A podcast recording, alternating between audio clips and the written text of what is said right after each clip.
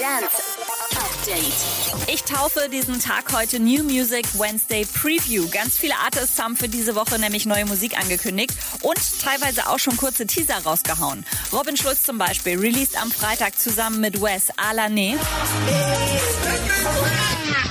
Und Wes 96 sagt euch was, oder?